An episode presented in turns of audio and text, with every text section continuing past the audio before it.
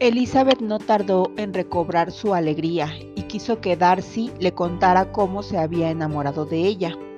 ¿Cómo empezó todo? le dijo. Comprendo que una vez en el camino siguieras adelante, pero ¿cuál fue el primer momento en el que te gusté? No puedo concretar la hora, ni el sitio, ni la mirada, ni las palabras que pusieron los cimientos de mi amor. Hace bastante tiempo estaba ya medio enamorado de ti antes de saber que te quería pues mi belleza bien poco te conmovió, y en lo que se refiere a mis modales contigo, lindaban con la grosería. Nunca te hablaba más que para molestarte. Sé franco, ¿me admiraste por mi impertinencia? Por tu vigor y por tu inteligencia. Puedes llamarlo impertinencia, pues era poco menos que eso. Lo cierto es que estabas harto de cortesías, de deferencias, de atenciones. Te fastidiaban las mujeres que hablaban solo para atraerte. Yo te irrité y te interesé porque no me parecía a ellas. Por eso, si no hubiese sido en realidad tan afable, me habrías odiado. Pero a pesar del trabajo que te tomabas en disimular tus sentimientos, eran nobles y justos, y desde el fondo de tu corazón despreciabas por completo a las personas que tan asiduamente te cortejaban. Mira cómo te he ahorrado la molestia de explicármelo. Y la verdad, al fin y al cabo, empiezo a creer que es perfectamente razonable. Estoy segura de que ahora no me encuentras ningún mérito, pero nadie repara en eso cuando se enamora. No había ningún mérito en tu cariñosa conducta con Jane cuando cayó enferma en Netherfield. Mi querida Jane, cualquiera habría hecho lo mismo por ella, pero interprétalo como virtud si quieres. Mis buenas cualidades te pertenecen ahora y puedes exagerarlas cuando se te antoje. En cambio, a mí me corresponde el encontrar ocasiones de contrariarte y de discutir contigo tan a menudo como pueda. Así es que voy a empezar ahora mismo. ¿Por qué tardaste tanto en volverme a hablar de tu cariño? ¿Por qué estabas tan tímido cuando viniste la primera vez y luego cuando comiste con nosotros? ¿Por qué especialmente mientras estabas en casa te comportabas como si yo no te importase nada? Porque te veía seria y silenciosa y no me animabas. Estaba muy violenta y yo también. Podías haberme hablado más cuando venías a comer. Si hubiese estado menos conmovido, lo habría hecho. Qué lástima que siempre tengas una contestación razonable y que yo sea también tan razonable que la admita. Pero si tú hubieses tenido que decirte, todavía estaríamos esperando. ¿Cuándo me habrías dicho algo si no soy yo la que empieza? Mi decisión de darte las gracias por lo que hiciste por Lidia surtió buen efecto, demasiado. Estoy asustada, porque ¿cómo queda la moral si nuestra felicidad brotó de la infracción de una promesa? Yo no debí haber hablado de aquello, no volveré a hacerlo. No te atormentes, la moral quedará a salvo por completo el incalificable proceder de Lady Catherine para separarnos fue lo que disipó todas mis dudas. No debo mi dicha actual a tu vehemente deseo de expresarme tu gratitud. No necesitaba que tú me dijeras nada. La narración de mi tía me había dado esperanzas y estaba decidido a saberlo todo de una vez. Lady Catherine nos ha sido pues infinitamente útil, cosa que debería extasiarla a ella que tanto le gusta ser útil a todo el mundo. Pero dime, ¿por qué volviste a Netherfield? ¿Fue solo para venir a Longbourn a azorarte o pensaste en obtener un resultado más serio? Mi verdadero propósito era verte y comprobar si podía abrigar aún esperanzas de que me amases.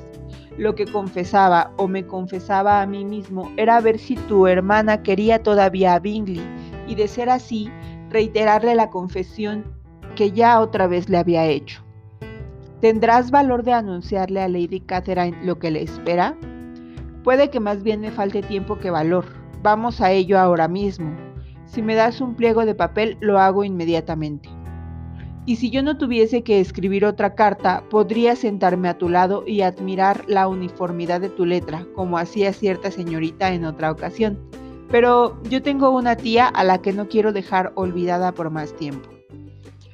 Por no querer confesar que había exagerado su intimidad con Darcy, Elizabeth no había contestado aún a la larga carta de la señora Garner, pero ahora, al poder anunciarles lo que tan bien recibido sería, casi se avergonzaba de que sus tíos hubieran perdido tres días de disfrutar de aquella noticia. Su carta fue como sigue. Querida tía, te habría dado antes, como era mi deber, las gracias por tu extensa, amable y satisfactoria descripción del hecho que tú sabes, pero sabrás que estaba demasiado afligida para hacerlo. Tus suposiciones iban más allá de la realidad. Pero ahora ya puedes suponer lo que te plazca. Puedes dar rienda suelta a tu fantasía. Puedes permitir a tu imaginación que vuele libremente. Y no errarás más que si te figuras que ya estoy casada. Tienes que escribirme pronto y alabar a Darcy mucho más de lo que le alabas en tu última carta. Doy gracias a Dios una y mil veces por no haber ido a los lagos. Qué necedad la mía al desearlo. Tu idea de las jacas es magnífica. Todos los días recorreremos la finca. Soy la criatura más dichosa del mundo. Tal vez otros lo hayan dicho antes, pero nadie con tanta justicia. Soy todavía más feliz que Jane. Ella solo sonríe, yo me río del todo. Darcy te envía todo el cariño que pueda privarme. Vendréis todos a Pemberley para las Navidades. La misiva de Darcy a Lady Catherine fue diferente, y todavía más diferente fue la que el señor Bennet le mandó al señor Collins en contestación a su última. Querido señor, tengo que molestarle una vez más con la cuestión de las enhorabuenas. Elizabeth será pronto la esposa del señor Darcy.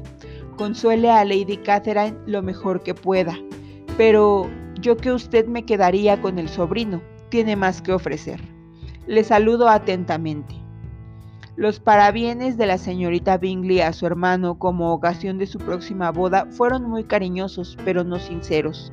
Escribió también a Jane para expresarle su alegría y repetirle sus antiguas manifestaciones de afecto. Jane no se engañó, pero se sintió conmovida, y aunque no le inspiraba ninguna confianza, no pudo menos que remitirle una contestación mucho más amable de lo que pensaba que merecía. La alegría que le causó a la señorita Darcy la noticia fue tan verdadera como la de su hermano al comunicársela.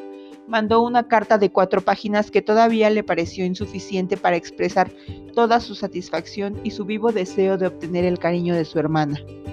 Antes de que llegara ninguna respuesta de Collins ni felicitación de su esposa a Elizabeth, la familia de Longbourn se enteró que los Collins iban a venir a casa de los Lucas.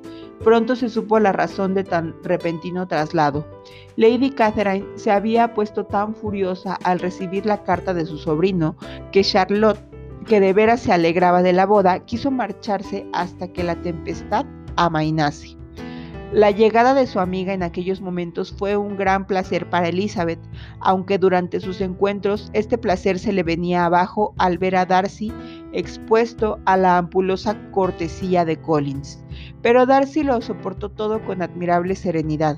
Incluso atendió a Sir William Lucas cuando fue a cumplimentarle por llevarse la más brillante joya del condado y le expresó sus esperanzas de que se encontrasen todos en St. James.